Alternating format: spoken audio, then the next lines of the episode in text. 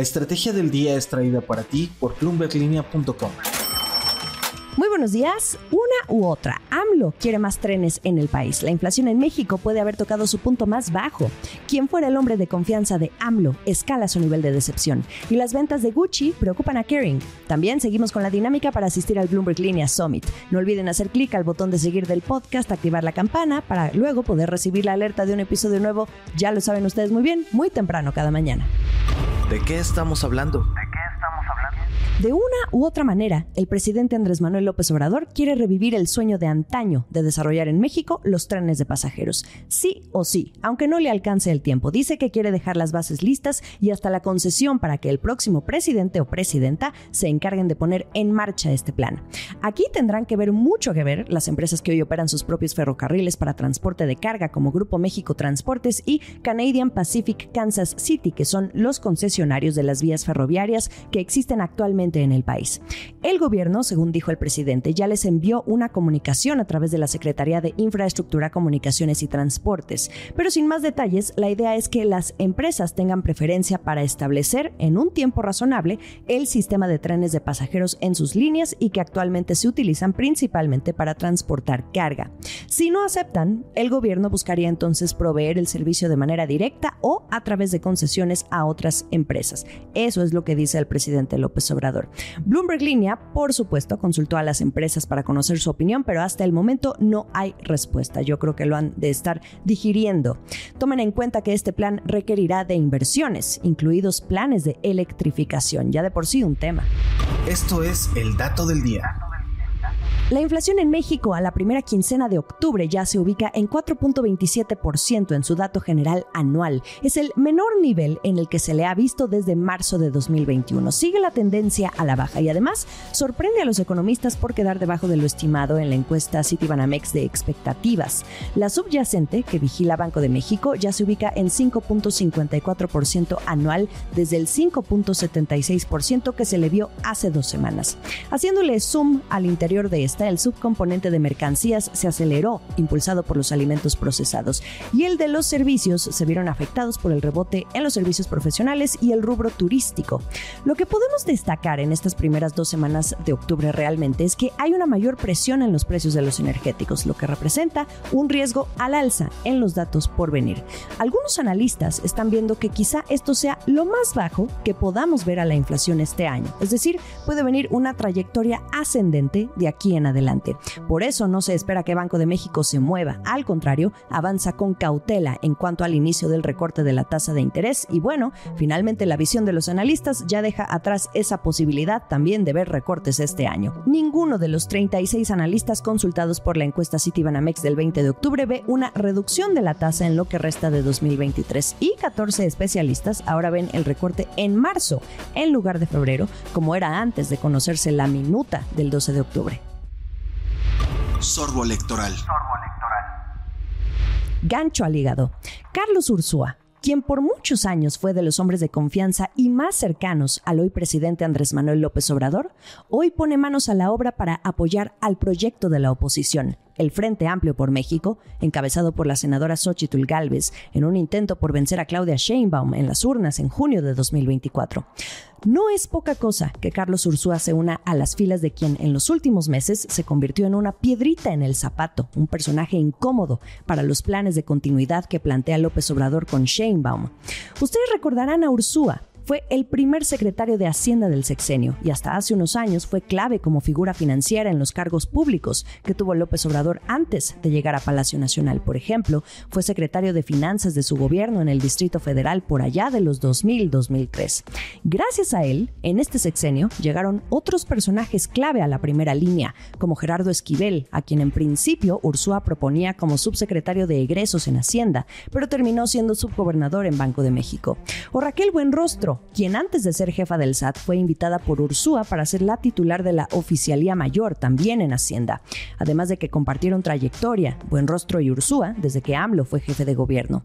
Apunten también a Victoria Rodríguez, quien antes de llegar como gobernadora a Banco de México fungió como subsecretaria de egresos de Hacienda. Carlos Ursúa fue su profesor. Como pueden ver, su huella se mantiene en puestos clave del gobierno y en órganos autónomos, pero su corazón de unos años a la fecha, se alejó por completo de López Obrador. En julio de 2019, a solo seis meses de iniciado el sexenio, Ursúa explotó y renunció por medio de una carta publicada en su cuenta de Twitter en aquel entonces, en la que expresaba su total desacuerdo por la implementación de políticas públicas sin sustento, además de su queja por tener que lidiar con funcionarios sin conocimiento que le fueron impuestos. En esa carta también dijo que toda política económica debía realizarse con base en evidencia, cuidando los efectos que deba tener y libre de todo extremismo. Fuertes palabras. Carlos Ursúa fue la primera gran renuncia del sexenio y tratándose de líder de Hacienda, la dependencia más importante. Sin embargo, previo a su salida, ya se habían dado al menos otras nueve renuncias, entre ellas la del presidente de la Comisión Reguladora de Energía en ese entonces, Guillermo García Alcocer, quien hoy se dedica a la academia en el ITAM, y también la de Germán Martínez, quien fuera director del IMSS. Hoy Germán Martínez es senador y de los más enérgicos críticos de AMLO. Incluso se apuntó a participar para obtener la candidatura presidencial de la oposición y hasta hace poco Xochitl Galvez le pidió ser su vocero, pero no aceptó. Por su parte, Carlos Ursúa, desde su renuncia, se ha dedicado a desahogar su decepción al gobierno cada semana a través de sus columnas de opinión en un diario nacional. Como decía en un principio, que hoy se una al búnker de Xochitl Galvez no es poca cosa. En una publicación en sus redes sociales, Galvez no especificó qué papel va a tener Ursúa dentro del Frente Amplio por México, considerando que es José Ángel Gurría quien elabora el proyecto económico actualmente y que Ildefonso Guajardo, ex secretario de Economía en el sexenio de Enrique Peña Nieto, le maneja la vinculación internacional. Recientemente anduvieron por Estados Unidos, pero es claro que el aporte de Carlos Ursúa irá por la parte económica.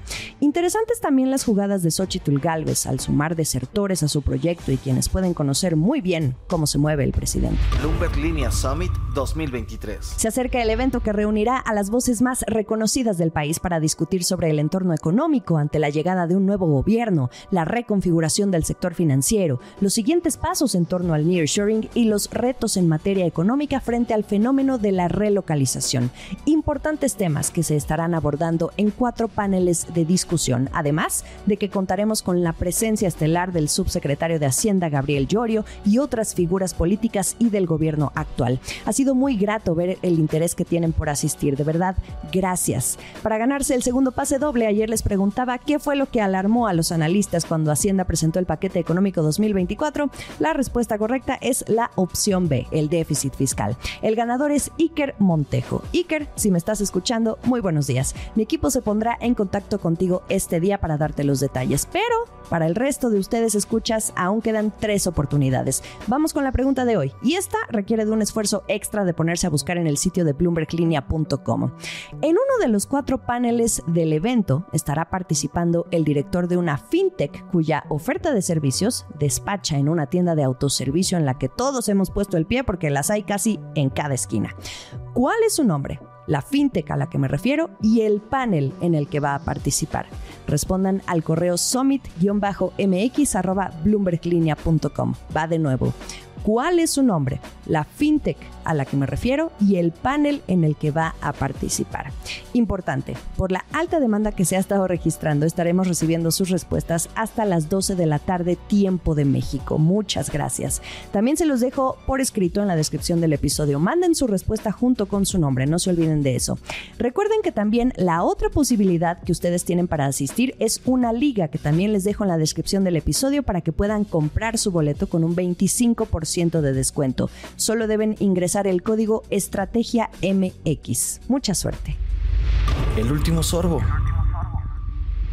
¿Cómo está reportando el lujo al cierre del tercer trimestre del año? Si volteamos a ver a Gucci, no tan bien. Kering, su dueña y que controla la familia francesa Pinot, se enfrenta al doble reto de la desaceleración de los artículos de lujo y ya advierte que esto pesará sobre la rentabilidad de la marca este año. Los ingresos de Gucci cayeron 7% de julio a septiembre, una caída mayor a la que preveían los analistas. Y el doble reto viene por las ventas, porque también disminuyeron un 9%, también por debajo de las estimaciones. Estos números importan porque Gucci le genera aproximadamente dos tercios de las ganancias a Kering. Hay que estar pendientes pendientes también a las estrategias que traen para darle la vuelta a esos números. De entrada, planean más inversiones, pero también renovaron al director creativo, que creo que es algo bastante importante cuando se trata de moda. Y este es Sabato de Sarno, quien trae una propuesta mucho más sencilla y que se aleja de los tejidos fluidos y los estampados que manejaba el antiguo director, quien era Alessandro Michel. Seguramente ubican muy bien de qué tipo de diseños podría yo estar hablando. Y bueno, Gucci no cae sola. Entre las otras marcas de Kering, las ventas de Yves Saint Laurent cayeron 12%, mientras que las de la unidad de otras casas de moda, cuya marca más importante es Balenciaga, cayeron un 15%, ambas por debajo de las estimaciones. Seguramente se acordarán del escándalo que causó la última campaña publicitaria de Balenciaga el año pasado. Pues bueno, sigue arrastrando las consecuencias en Estados Unidos sobre todo. Y bueno, si volteamos a ver a otros grupos de lujo como LVMH, también hubo por ahí un crecimiento menos sólido de lo esperado. Pero si miramos a Hermes International, a ese sí le fue bien.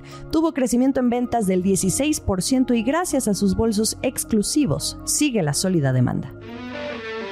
Lo mejor de la información económica y de negocios está en La Estrategia del Día. Estamos en ex Twitter, arroba la estrategia MX o como arroba Jimena Tolama en Instagram. Ya lo saben, más allá del micrófono, nos divertimos en arroba Jimena Business en YouTube, los episodios completos. Y no se olviden de participar para acompañarnos en el Bloomberg Linea Summit, que todavía hay oportunidad. Que tengan un buen miércoles.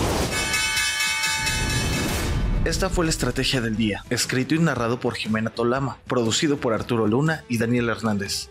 Que tengas un día muy productivo.